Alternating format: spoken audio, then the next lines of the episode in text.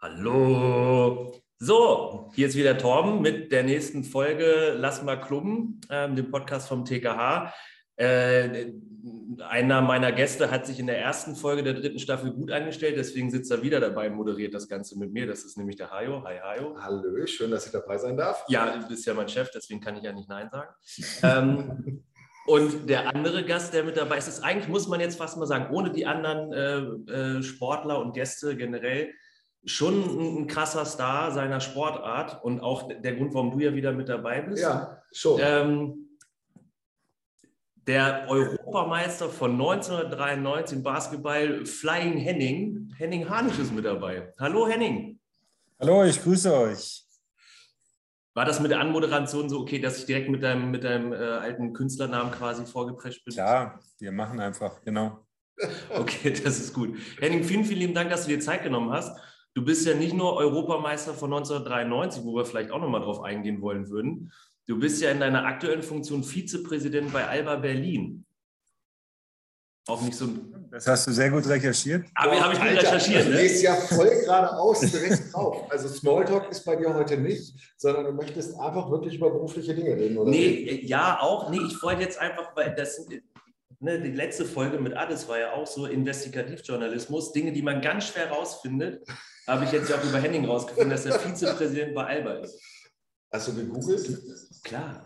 Okay. Nein, ich finde das ja, ähm, das ist ja selber, das könnt ihr euch auch vorstellen, wenn man äh, so vorgestellt wird und dann mit da ist er und so, das ist natürlich weiterhin total toll.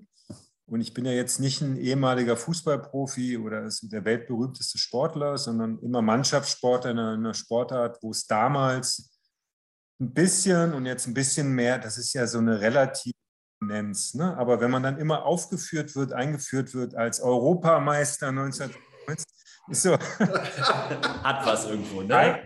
Eigentlich was Schönes, genau. Und äh, dann, dass man das ja nicht dauerhaft nur sein kann, verstehen natürlich auch alle. Und da ist sowas wie der Vizepräsident bei einem Basketballverein, den auch viel, viele kennen. Das ist dann schon genau, das ist so der Gegenpart zum Europameister. Da kann man sich ja vorstellen, dass man das sozusagen längerfristiger machen kann. Und das mache ich halt auch. Äh, unter diesem Titel Vizepräsident darf ich bei Alba, Alba Berlin das Kinder- und Jugendprogramm leiten. Bist du nicht eigentlich Berlins berühmtester Kulturwissenschaftler? Äh, Kulturwissenschaftler? Ähm, neuerdings sprechen mich da ein paar Journalisten drauf an, weil wir haben mit Alba und äh, guten Kulturinstitutionen so eine Bewegung gegründet, die heißt Palermo. Es geht darum, dass man so die Nicht-PISA-Fächer äh, Kunst, Musik und Sport eigentlich mehr in den Mittelpunkt von Schule stellen könnte und dass so die externen Partner aus Sport und Kultur da eine gute Rolle spielen können. Und auf einmal werde ich ernst genommen als jemand, der nicht nur Sportler ist oder Europameister 93, sondern auch ähm, Kulturwissenschaft studiert habe. Ob ich dadurch gleich der berühmteste bin, weiß ich nicht, aber ich bin einer von vielen, die ihren Weg gefunden haben, mit dem Studium etwas anzufangen. Wann, wie alt warst du denn in deiner O-Phase im Studium? In meiner was-Phase? In deiner, als du angefangen hast zu studieren. Ah. Das ist doch die schöne O-Phase, wo man so meist mit 18, 19 ist. Ach so, genau. Ich war so einer der jüngeren Rentner. ich habe mit dem Profisport aufgehört bei Alba 1998, ziemlich abrupt und wusste nur, dass ich studieren will und habe mich dann eingeschrieben und ja, 1998 war ich 30 Jahre alt. Und damals konnte man Magister noch studieren mit zwei Fächern an zwei Unis in der Stadt. An der FU habe ich Film studiert und an der HU Kulturwissenschaft. Und das habe ich sechs Jahre lang ge gemacht. Und ich glaube, eigentlich ist das ein ziemlich gutes Alter zum Studieren. Wenn man das gleich nach der Schule macht, ja, auf, ist man vielleicht ein bisschen jung so und mit 30 ist man nicht mehr richtig jung.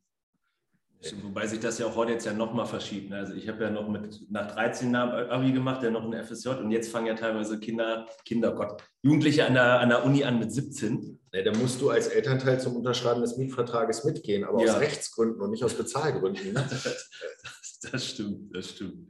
Äh, Henning, du hast gerade angesprochen äh, mit Thema Schule und dass, ne, dass es da ja nicht nur um, um oder das Schule ja nicht nur ein Ort sein sollte, wo so die Standardfächer quasi unterrichtet werden. Da würde ich jetzt ganz gerne mal auf deine Arbeit als äh, bei Alba mit eingehen. Ihr habt ja auch ein, ein anderes Verständnis, sage ich jetzt mal, von, von Schul- und Vereinssport, wonach er ja auch in, in Berlin agiert. Ähm, wenn ich jetzt so das Projekt nehme, womit wir ja auch in, ins, äh, in, in, Kontakt gekommen sind mit Sport vernetzt, magst du uns da vielleicht mal so mit hinnehmen, warum das aus deiner Sicht sinnvoll ist, der Weg, den ihr da geht und den wir jetzt auch gemeinsam gehen wollen und warum das, ja, ich sage jetzt mal standardisierte Schulsystem im Sinne vom Sport vielleicht nicht unbedingt noch 100 Jahre so weiterlaufen sollte. Ähm, ja, eher eine kleinere Frage. Ja, ne? also, äh, wir haben, wir äh, haben nein. Zeit, fühl dich frei. nee, alle, die da drin stecken im Bildungssystem oder aber auch im Vereinssport auf der anderen Seite, die wissen das und die erleben das und äh, dass äh, Schulsport und Vereinssport in Deutschland, ob in West oder in Ost, mit den unterschiedlichen Traditionen, äh, dass es da ganz, ganz tolle Sachen gibt, tolle Ideen, tolle Menschen.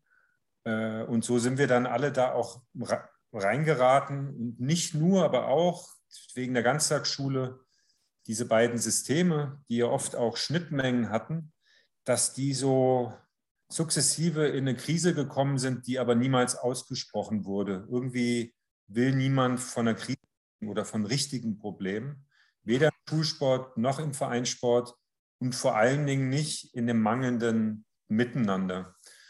Und es gibt überall Akteure, die das aufbrechen, äh, aber in der Summe ist es eigentlich so, dass man bei den alten Mustern bleibt und sich da weiterhin einrichtet und ähm, hofft, dass das irgendwie doch klappt. Und es ist ja fast ein Wunder, wie, wie oft es auch klappt, dass der Vereinssport mit seinen ehrenamtlichen Strukturen das irgendwie hinkriegt und dass es auch im Schulsport manchmal auch Mannschaften gibt, jenseits des Sportunterrichts oder gar wirkliche Sportlehrerinnen, den Sportunterricht machen.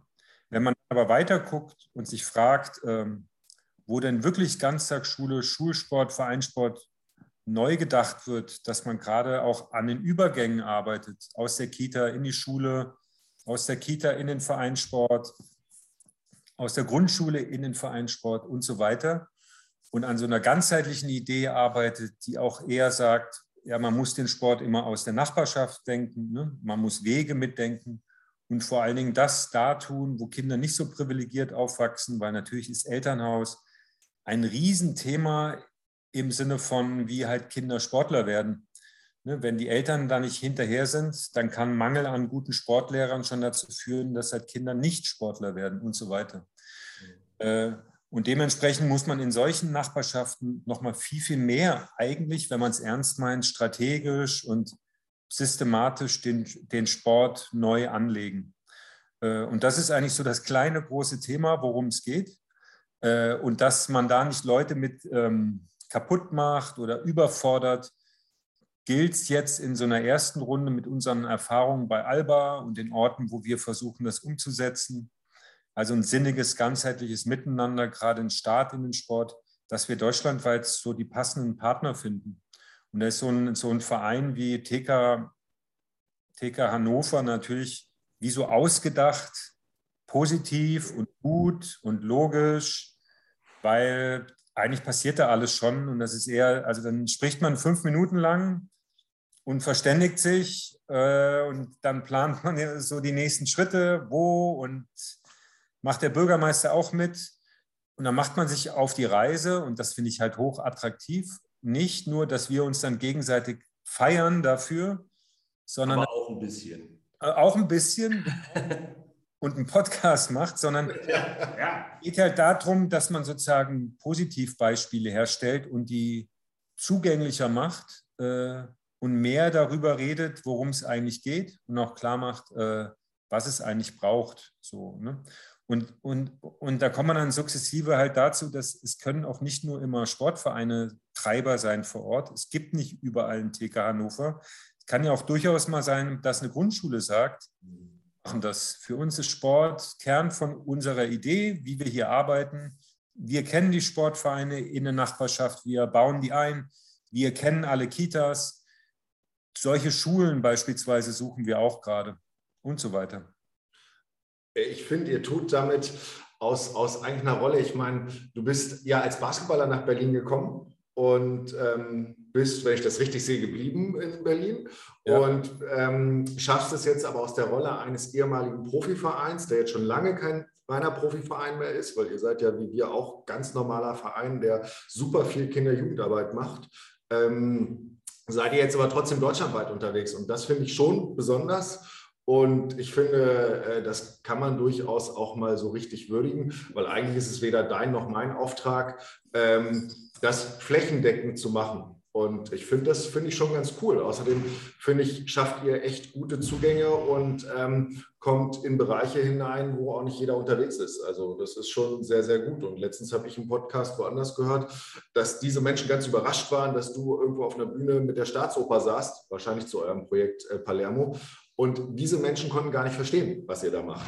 Ne, das, äh, ah ja. So, und, und damit kann man sehen, naja, du führst es schon in eine weitere Öffentlichkeit und das finde ich schon super. Und auch selbst wenn die aktive Profikarriere weiter zurückliegt, sind es halt echt ähm, gute Gedanken, die mit äh, einer guten Plattform jetzt vorangetrieben werden. Und das finde ich schon gut. Und der Podcast äh, ist natürlich schön, den hätten wir aber auch so gerne mit dir gemacht, weil die Zusammenarbeit findet auch noch woanders statt und finden wir auch gut so. Also von daher, du, du hättest eh, irgendwer hätte von euch auf der Liste gestanden. Und das war, ist gut, dass, dass, äh, dass du es machst. Sag mal ähm, noch ganz kurz zum Projekt und zu Palermo und allen anderen Dingen. Ähm, wie muss man sich das vorstellen? Die Musiker von der Staatsoper gehen jetzt auch in Schulen AGs geben oder ähm, gehen Kinder mal in die Staatsoper, wo es nicht geht? Oder wie setzt ihr das in Berlin um, quasi mit den anderen Partnern, die nicht Sport machen? Ich glaube, das ist immer eher so im Sinne einer Kür. Das kann mal irgendwie äh, passieren. Da muss man immer aufpassen, dass es nicht irgendwie albern wird oder auch unnatürlich. Aber wir hatten beispielsweise schon mal ein Herbstcamp, äh, ein Basketballcamp, was aber auch ein Theatercamp war. Das haben wir mit dem Deutschen Theater gemacht. Da konnten Jugendliche Basketball spielen und Theater spielen und sie haben oftmals gar nicht gewusst, was sie gerade machen. Theaterpädagogen und äh, Basketballtrainerinnen ähm, zusammen und es war auf so einer Metaebene, gab es halt parallel dazu Diskussionen darüber, was ist Theater, was ist Basketball, wo gibt es Ähnlichkeiten, Regisseur, Trainer, Inszenierung, Bühne, all diese Sachen. Und man hat sowieso gemerkt, es gibt total viele Verwandtschaftssachen. Und, ähm, aber das passiert eher, glaube ich, eigentlich erstmal selten, so wie es auch selten passiert. Ich habe den Traum, dass meine Grundschule äh, eine, eine Blockphase gibt, Sportunterricht und Musikunterricht als eins Thema ist Rhythmus. Äh, das wissen wir als Sportler, das ist ja super wichtig. In der Musik auch. Äh, und ich erzähle das dann immer und frage Schulleiter, ob sie darauf Lust hätten. Eigentlich sagen sie ja, aber es ist noch nie passiert. Also, solche Kämpfe gibt es. Äh, was jetzt aber der Kern hiervon ist, sind, ist zum einen, dass Kulturorte in der Stadt und die gibt es in anderen Städten natürlich auch. Äh, in Berlin gibt es sie halt extrem viel. Philharmonie, Deutsches Theater, Staatsoper, staatliche Museen. All diese Kulturorte sind äh, auratische Orte, Leuchtturmorte in, in der Stadt und die machen aber alle auch Bildungsarbeit. Bildungsarbeit, die einerseits läuft, Kinder, Schulen, Lehrer kommen an diesen Ort, machen dort was, äh, es gibt vielleicht auch extra Orte dafür, für die Bildungsarbeit und andersrum. Theaterpädagogen, Musik und so weiter Pädagogen gehen an die Grundschulen und machen äh, regelmäßig was oder Workshop-Phasen. Das heißt, es läuft schon total viel und die meisten Leute aus der Stadt wissen das aber gar nicht. Äh, und wir glauben, dass wenn wir das mal ähm, ja, ähm, gesammelt, Sport und Kultur äh, zum Ausdruck bringen, dass daraus eine Kraft entstehen kann die vor allen Dingen auch sagt, äh, das machen wir, weil wir wissen, warum wir das machen wollen, weil wir finden, dass die kulturelle Bildung und der Sport, äh, dass es wichtige Bildungsideen sind und dass wir dadurch aber auch die Fächer Sport, Kunst und Musik stärken können. Und die sind ja leider so, trotz der Ganztagsschule, ganz selten Mittelpunkt von einem schulischen Verständnis. Und wir glauben, dass man das dringend ändern muss. Äh, und wir, ehrlich gesagt, die Argumente pro PISA gegen diese Fächer ähm, eigentlich nicht verstehen. Mhm. Also wirklich nicht, ganz tief. Und äh, wir uns fragen, da, da sind wir, wir hier. Ich wollte gerade sagen, da sprichst du, glaube ich, mit Gleichgesinnten. Ja, und ich glaube, es gibt ganz schön viele. Und wir haben uns da so einlullen lassen. Mhm. Ja, und jetzt wollen wir mal gucken, ob man dann mal nicht mit unseren Werkzeugen, ob man da nicht mal anfangen kann, ein bisschen ja, Bambule herzustellen. Ich finde die Vision ehrlich gesagt total spannend und bin da, bin da sehr dankbar für, dass ihr damit auch so, so früh angefangen habt und das jetzt so, so mit ins Land. Also jetzt ohne da jetzt die Beweihräucherung an Alba und so, aber jetzt erstmal so rein vom auch persönlichen Verständnis ist das was, was ja sehr, sehr ehrenwert und sehr vertretenswert ist, äh, was ja eigentlich. Hast du ne? in der Schule eine Kunst AG angeboten, als du da warst, deine zwei, drei Jahre? Aquarellmalen, das war doch ja, das, ja, siehst du? Nee, also Siehst ich, ich habe Siehst doch, nein, bin ich mir ganz sicher. Ja, ich habe Leute äh, mir geholt, die das machen. Ah. Weißt du, weil ich eher der Sportler bin. Ah, okay. Aber es geht, ne, wie Henning ja auch sagt, es geht ja um ein ganzheitliches Verständnis. Henning, so, Torben ne? wollte eigentlich ganz viel zum Basketball machen. Also ich ja, habe ihn jetzt hier einmal reingezogen, sozusagen. ja. Äh, Finde find das auch sehr, sehr spannend. Was war denn dein erstes Konzert? Wenn wir gerade quasi, das sieht ja der Zuschauer beim Podcast nicht, ne? aber wir haben über deine CD-Sammlung gesprochen, weil äh, wir sitzen natürlich gerade nicht in Berlin und du sitzt auch nicht in Hannover, also machen wir das ja irgendwie online. Ähm, was war dein erstes Konzert, an das du dich erinnern kannst? Ich war ein Austauschjahr in LA 1984 und da war ich bei, erstes Konzert war, glaube ich, U2. Wahnsinn. Also, also gleich Stadionrock. Ich wollte sagen, das ist ja nicht irgendwie so was Kleines, wo man sagt, ja, ich war da in irgendeiner Britsche, da nee. direkt U2. So habe ich angefangen, ja. Okay, mein erstes Konzert in Hannover war 1996 U2 auf der Expo Plaza mit den Fantastischen Vier als Vorband und Moby. Aus heutiger Sicht würden mich Moby und Fanta 4 Moby noch mehr interessieren, aber U2 war, aber ich meine, da waren sie schon so groß. Nicht so groß wie zehn Jahre später, aber das war schon auch krass ich möchte jetzt auf die Frage ehrlich gesagt gar nicht antworten, weil ich nicht mit so einer krassen Band. Du, du, bist, du, du kannst jetzt einfach weitermachen. Ich schieße dir nicht mehr dazu. Nee, muss ja gar nicht. Also, das ist ja. Torben hat sich super hier. vorbereitet. Soll ich dir ein Geheimnis verraten, was er gestern Abend gemacht hat, als er recherchiert hat? Er hat einfach übers Internet Moritz Wagner in äh, Orlando angeschrieben weil er gelesen hat, dass du und er zusammen viel, also du ihn viel trainiert hast bei Alba.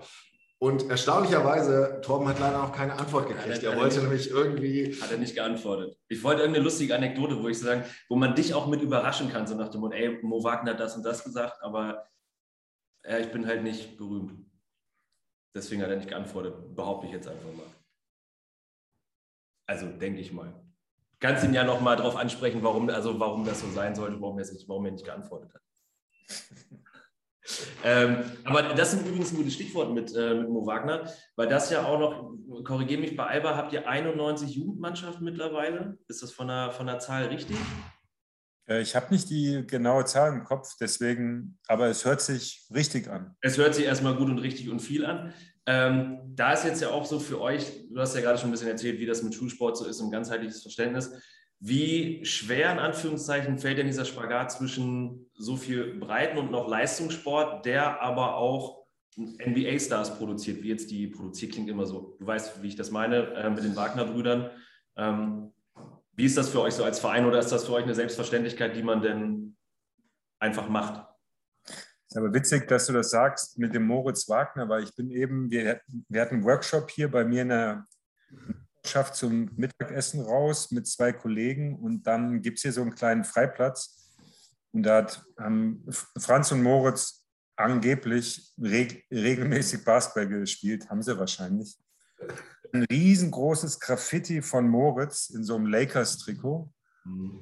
Meinte zu dem anderen, irgendwas ist da hier auch übertrieben. Also das wie so irgendwie so eine Idee, so im Philadelphia aus dem Hood, hier von Prenzlauer Berg. Und das, aber dann habe ich nämlich auch gemeint, was wir, weil sowas will man auch nicht künstlich herstellen, aber das sind echt ja so der Inbegriff von was wir hier äh, tun, sind ähm, Franz und Moritz, die wirklich von Anfang an mit uns waren, angefangen an der Partnerschule und so weiter. Und äh, so richtig, dass sie jetzt so Alba-Jungs sind, ähm, ja, so richtig rausgestellt wird das eigentlich gar nicht so oft.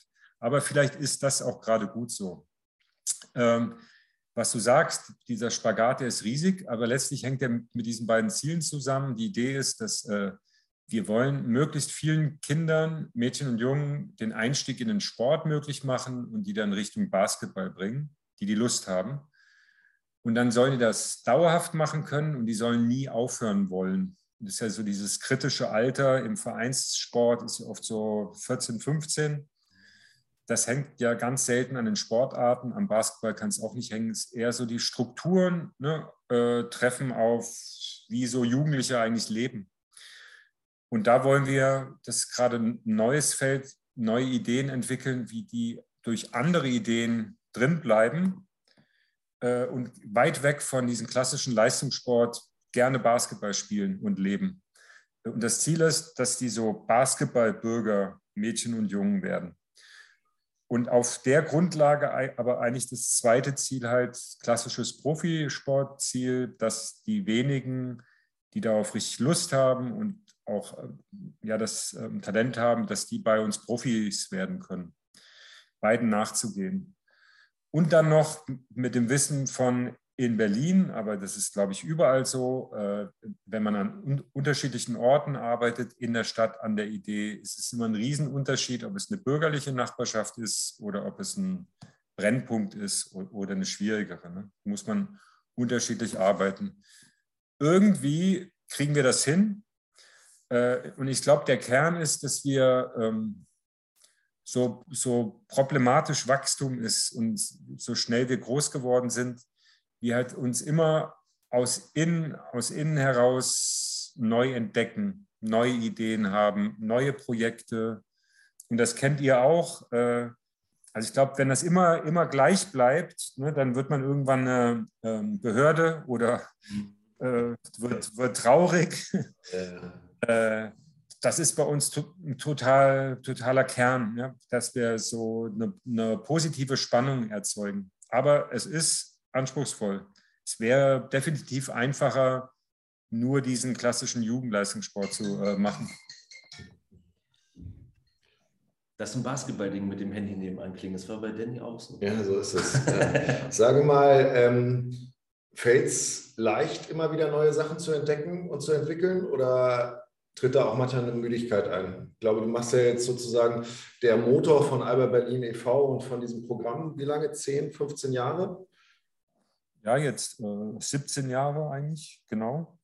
Ähm, ja, wie immer. Also es gibt so Phasen. Es gibt manchmal hat, hat man auch selber ist man eher lahm oder kriegt es nicht so hin. Also die letzte Runde jetzt mit diesen beiden Projekten, was durch die Pandemie passiert ist, Sport digital mit diesem Albers tägliche Sportstunde und die Folgen daraus und Sport vernetzt, äh, das hat mich sehr angeregt. Äh, und wir haben ja, konnten einige Leute reinholen hm, und das macht Riesenspaß. Äh, auch wie man das verknüpft, Alba intern.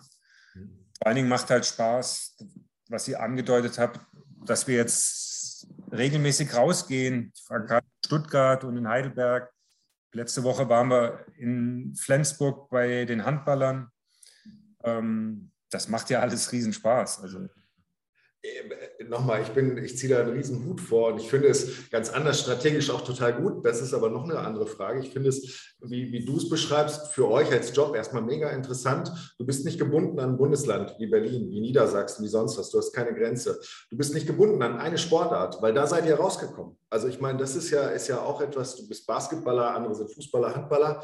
Aber ihr geht jetzt sozusagen quer durch den Sport und geht sogar noch aus dem Sport in die Kultur rein. Und für einen Menschen, der irgendwie für Ideen brennt oder für, für Kinder brennt, äh, erscheint mir das sehr, sehr attraktiv als einfach als Aufgabenfeld und als ähm, Möglichkeit, ja leuchtende äh, Kinderaugen und andere ähm, Menschen sozusagen anders zu bewegen. Und ähm, das, ich glaube schon, dass das, das also das, ich finde, das spiegelt sich total. Aber ja ähm, egal, ich schweife jetzt ab. Das nee, ist das ist ja, nee. ich habe nur gerade Angst, dass du gleich eine Bewerbung an Alba Nein, nee, mach, nee, okay. ja, auf keinen Fall. Ich habe echt, der Prenzlauer Berg sieht zwar gut aus, ist mir aber, glaube ich, glaube ich, äh, ein Stück zu groß. Ich weiß es nicht genau, aber es könnte sein. Aus dem äh, beschaulichen Göttingen. Äh, ja, und Hannover. Ja. Ähm, bist du noch da, Henning? Dein, dein Bild ist eingefroren. Dann überbrücken wir jetzt die Zeit. Ich bin da. Ja. Ja. Hm. Hallo? Ich bin da. Hallo? Ja, Hallo? Es kommt nicht so rüber, du kommst nicht komplett an. Mich? Ah, noch nicht, noch nicht. Aber Ich gehe mal raus. Dann überbrücken wir jetzt die Zeit ein bisschen, ähm, weil die Aufzeichnung läuft ja noch. Das finde Ähm, ich gut. Ja, auf jeden Fall. Ich, ich finde es wirklich krass, muss ich wirklich sagen. Also ich habe das damals so, wann ist Danny da weggegangen? Vor zehn Jahren oder so gefühlt. Ja. Da haben wir mal kurz drüber geschnackt, als wir zusammen auf dem FSF-Lehrgang waren. Ähm, das ist schon krass, so was Alba macht. Also Ähm, auch von der, von der Marke an sich und das Gefühl, was sie damit auch Nee, für mich ist, ist, dieser, äh, ist die Sportart und der Club von außen betrachtet in Berlin ja auf jeden Fall auf Augenhöhe mit den Fußballern. Also Ja, wenn nicht gar noch mehr. Aber ich finde das, finde das insgesamt aber sehr schön, was sie äh, da vernetzen und dass sie durch ähm, äh, Berlin und durch Deutschland gehen. Aber für mich ist ja die Generation von Henning Harnisch, die sind ja total cool. Das waren ja so in den 90ern meine Idole, ähm, wo ich als 15-Jähriger, der auch Basketball gespielt hat, Mhm. äh, dazu geguckt habe. Von daher fand ich das heute natürlich gut, dass du mir so einen Star besorgt hast, der jetzt übrigens langsam wieder, wieder zurückkommt. Aber ähm, wir müssen das Musik Musikthema eigentlich nochmal weiter aufnehmen. Du So, seht ihr mich wieder? wir Jo. sehen dich wieder super. Normal kann es auch immer nur an uns liegen, aber in dem Fall weiß ich es nicht so genau. Aber Ich glaube nicht. Aber ist ja auch egal. Hauptsache, dass du wieder da bist. So, ich schmeiß dir jetzt den Ball rüber. Sag mal, Henning, kennst du ähm, aus deiner aktiven Karriere eigentlich noch äh, unseren Kollegen Frank Meinerzag? Ja. Der hat mir mal erzählt, die paar Jahre, wo er sozusagen äh, richtig, richtig Vollprofi war, wenn die in Leverkusen gespielt haben, hat er irgendwie erzählt, dass man dann abends auch mal als Mannschaft in Köln geblieben ist und vielleicht bei dem einen oder anderen gegnerischen Spieler noch in der WG war oder ähnliches. Äh, wie hat sich das denn für euch angefühlt, so als Basketballprofi? Hatte man da ein schönes Leben noch drumherum und konnte man das alles gut miteinander vereinen, wie wir beide das aus dem Studium erkennen? Oder war das sehr, ja, sehr trainingsintensiv und man hat sehr dolle auf sich und seinen Körper geachtet? Wie war das so in deiner Zeit? Inter interessiert mich wirklich mal. Nee, das war, ich bin ja so reingewachsen in den Profisport, äh, als ich jung war und angefangen habe. Meine erste Station war Gießen mit äh, 17 Jahren bis zum Abitur. Das waren alles Leute, ja, Studenten, die äh, so maximale Halbprofis waren.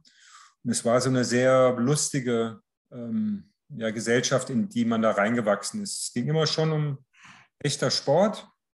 Aber übrigens, Bundesliga war international halt drittklassig. Äh, und aber es war immer wichtig, dass man feiert, äh, dass man Spaß hat, in die Kneipe geht, dummes Zeug erzählt. Und so kam ich da rein und dann hat sich das sozusagen entwickelt Richtung Professionalität, mehr Training. Die Leute haben ausschließlich Basketball gespielt und die Vorreiter waren äh, Leverkusen und Bayreuth damals. Ähm, aber ich glaube, wir waren da schon so angefixt von so einige Leute, auch aus meinem Alter, dass wir das immer verbunden haben. Also es war eine Ernsthaftigkeit da, aber es war ein großer Wille da, dass man auch andere Sachen macht. Konzerte geht, äh, in die Kneipe geht, Mhm. trinkt, raucht, Ja, naja. wie haben- alle halt. Wie alle auch. Äh, normales Leben. Ich Ja. finde, find, kann man gut drauf reingehen. Wobei das Schöne ist ja äh, jetzt heute bei uns hier auch, Thema Rauchen ist ja komplett durch. Ich Ja. glaube, das ist ein Relikt der ja. 80er, 90er, Anfang 2000er, aber ich kenne hier auch bei uns gar keinen mehr. Und die Ja. haben bestimmt früher alle äh, gequarzt oder also ich Mhm. erinnere mich da gut daran. Ähm, aber ich finde auch, das Feiern, das gehört schon irgendwie mit dazu, aber oder das Leben lernen. Und das finde ich dann eigentlich äh, ganz, ganz gut an der Stelle. Aber hört sich äh, gut an. Genau, und das ist ja auch eine gute Überleitung. Also jetzt 1993 habe mir gestern mal die Doku angeguckt. Ah, Äh, Da habt ihr jetzt, wie, wie, wie sehr hat euch denn die Sperrstunde in München nach dem Spanien-Spiel wirklich gerettet?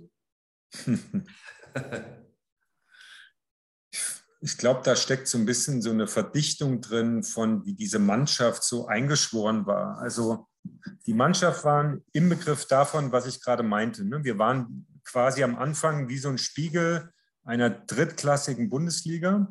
aber alles aus Jugendjahrgängen, die extrem gut waren mit den Jugendnationalmannschaften. Also die Jahrgänge 62 bis 68 waren alle in Jugend-Europameisterschaften im Halbfinale. Es gab einen sehr guten Trainer, Bernd Röder.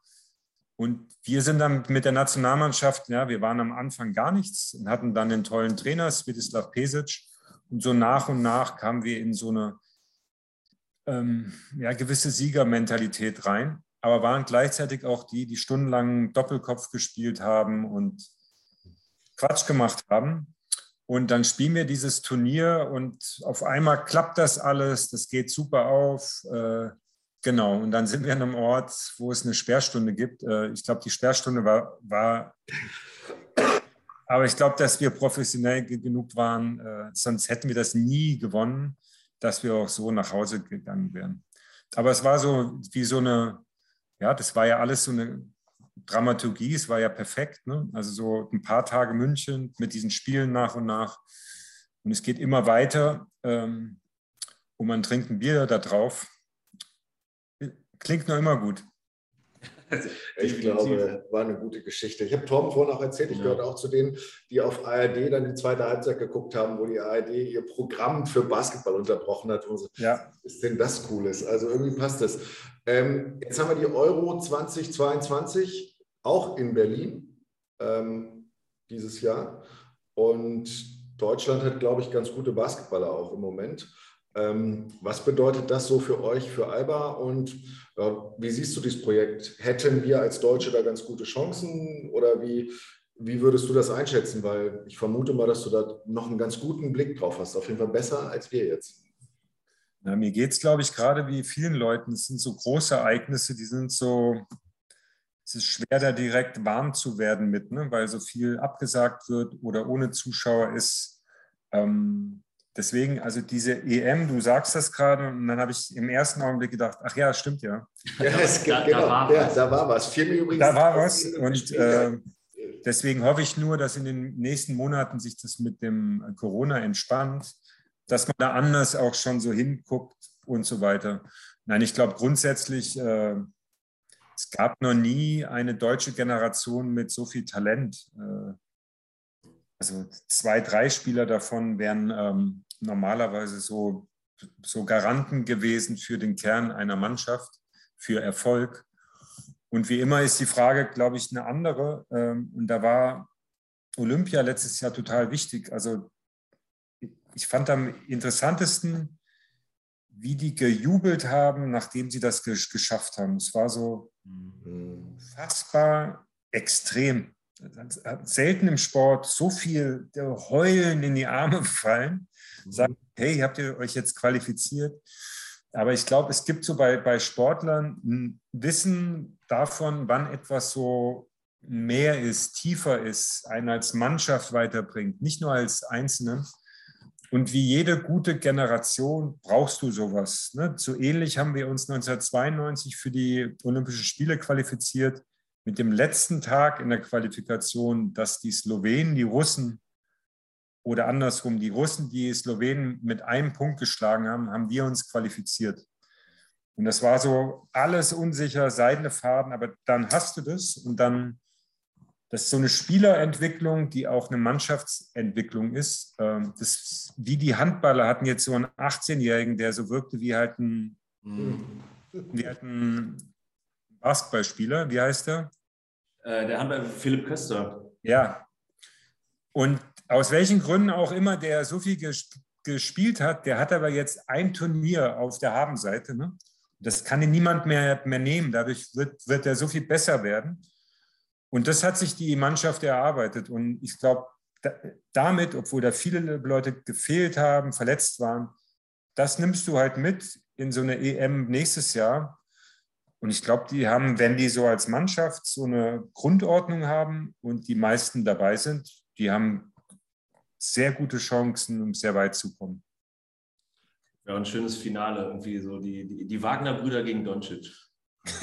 Das, aber siehst du die alle drei da? Ich sehe die gar nicht da, aber egal. Wobei der ja, Doncic spielt immer Nationalmannschaft, ne? Habe ich das ja. Ich glaube, der macht Zahlt er das selber? Ich meine, das war bei Nowitzki doch auch mal irgendwie das Problem der Versicherung oder so. Ist auch Keine Ahnung, ja. Geht uns auch mal gar nichts an. Das ist ja so ein bisschen surreal auch immer. Ähm, guckst du eigentlich äh, Olympia da jetzt in äh, Peking? Also Win Winterspiele in Peking ist sowas? Also was das ist mehr so, der Modus ist, kann sein und die, das Interesse wäre einfach zu sehen, wie das da so aussieht und wirkt.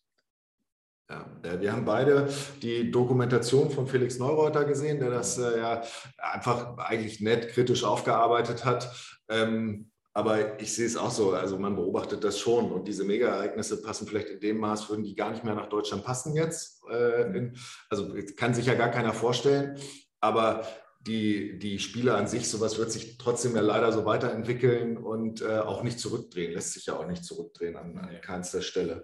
Ähm, Torben, was hast du denn noch so Schönes auf dem Zettel? Du hast so viel auf dem Zettel gehabt. Ich habe auf Henning, ich habe noch eine, eine, Frage an dich. Ich bin ja, also ich habe irgendwann mal angefangen, viel und intensiv NBA zu gucken, so. Ähm, und dann ist natürlich ne, Michael Jordan Basketball und so. Und du hast jetzt nun mal gegen Michael Jordan und gegen das Dream Team 1992 bei Olympia gespielt. Was ist also Erfahrungen gegen Michael Jordan zu spielen, Johnson, Bird und so? Wie war das damals? War das auch irgendwie so surreal oder war das so, du sagst, boah, einer der geilsten Tage, an die ich mich zurückerinnere, auch wenn es Entschuldigung, eine ordentliche Packung gab. Ja, der ähm, riesengroße Unterschied zu jetzt ist halt, wenn wir über so eine deutsche Generation reden, ich weiß nicht, wie viele NBA-Spieler es gerade gibt, acht, neun. Hm. Es hat sich so alles so sehr normalisiert. Klar, es gibt weiterhin so Superstar-Ideen, aber äh, spielen, keine Ahnung, 80 Europäer in der NBA. Damals äh, waren Detlef Schrempf oder Dražen Petrovic, das waren die Spieler drüben, äh, aber sonst gab es das nicht und man hatte gar keinen Austausch. Ne? Die waren von einer anderen Welt. Deswegen dieses einmalige Spielen gegen die, die ja auch noch so das erste Dream Team waren und der Inbegriff von allen Dream Teams, äh, das ist so eine schöne Anekdote, dass man da äh, dabei sein konnte als Staffage, aber man spielt nicht richtig Basketball gegen die, weil das alles verrückt ist. So, ich kann das schwer beschreiben, aber es ist kein, das ist so ein bisschen wie wenn man in der D-Jugend anfängt und dann durch irgendeinen, aus welchem Grund auch immer, in der A-Jugend dabei sein soll. Okay. okay. Das ist so. B-Jugend, zweite Herren kennen wir wenigstens, aber das natürlich nicht. Genau. Ja, aber das ist nur der eine Teil der Realität, weil der zweite Teil wäre dann die A-Jugend, die jeden Tag immer im Fernsehen kommt. So, ne? Ähm, Ja. Also wenn, wenn du Leute so überhöht kennst als Popstars, als Ikonen, also Michael jo Jordan vorneweg, Mhm. ist das super schräg, gegen die zu spielen. Okay, ich wollte sagen, ich habe ja auch diese Dokumentation über das Dream Team und was da in Barcelona los war, wenn die in den Bus gestiegen sind im Hotel, waren Ja. die komplett freigedreht. Das war ja absolut Wahnsinn. Ich meine, als, als Sportfreak guckt man sich sowas doch noch alles mal gerne an nach hinten. Also schöne Erinnerung. Wer war denn der skurrilste Trainer, den du je hattest? Aber das ist eine schwierige Kategorie. Da muss ich sagen, äh, nee, so richtig skurril hatte ich nicht. Also ich fa- fand alle Jugos, mit denen ich zu tun hatte, das war immer, ja, die sind halt extrem intensiv. Äh, gleichzeitig halt äh, ja, so Charaktere mit sehr viel Witz und äh, auf eine Art waren die skurril, alle. Also auch Svetislav Pesic ist das. Ähm, aber halt ein unfassbar guter Trainer. So, und, und die Kombination fand ich immer, immer gut. Lustigster Mitspieler? Ähm, Komme ich jetzt nicht drauf. Ja, Aber- lass, lassen wir das. Aber Henning, gut. es gibt ja eine Kategorie, wo du ja äh, doch durchaus in, äh, in, in, auf einer Wellenlänge quasi mit Michael Jordan und Dirk Nowitzki bist. Ne, es reden ja alle über das, äh, das Flu-Game von Michael Jordan, wobei er eigentlich nur eine scheiß Pizza Ja. gegessen hat. Ähm, dann gibt es ja noch das Flu-Game von Dirk Nowitzki, Spiel 5, 211. Und dann gibt es ja aber noch das legendäre Migräne-Game von Flying Henning 1993. Was ja das EM-Finale war quasi. Jetzt langsam wird es eine gute Aufzählung, genau. Ja, ne? Also lass die beiden anderen weg, äh, aber stimmt. Also ich bin einer von den Leuten, die, die das kennen, wissen, was das heißt, die äh, damals noch regelmäßig, jetzt eigentlich fast gar nicht mehr ähm, Migräne gekriegt habe. Und ähm, man will nicht vor einem Spiel und vor allem nicht vom Endspiel um die Europameisterschaft einen Migräneschub kriegen. Irgendwie hat das alles geklappt, aber ja, das war heftig. Äh, das war so heftig, vielleicht merkt man daran, dass Migräne hart ist, dass ich danach nicht mit feiern wollte. Also ich wollte im Hotel bleiben und einfach nur ins Bett, Licht aus.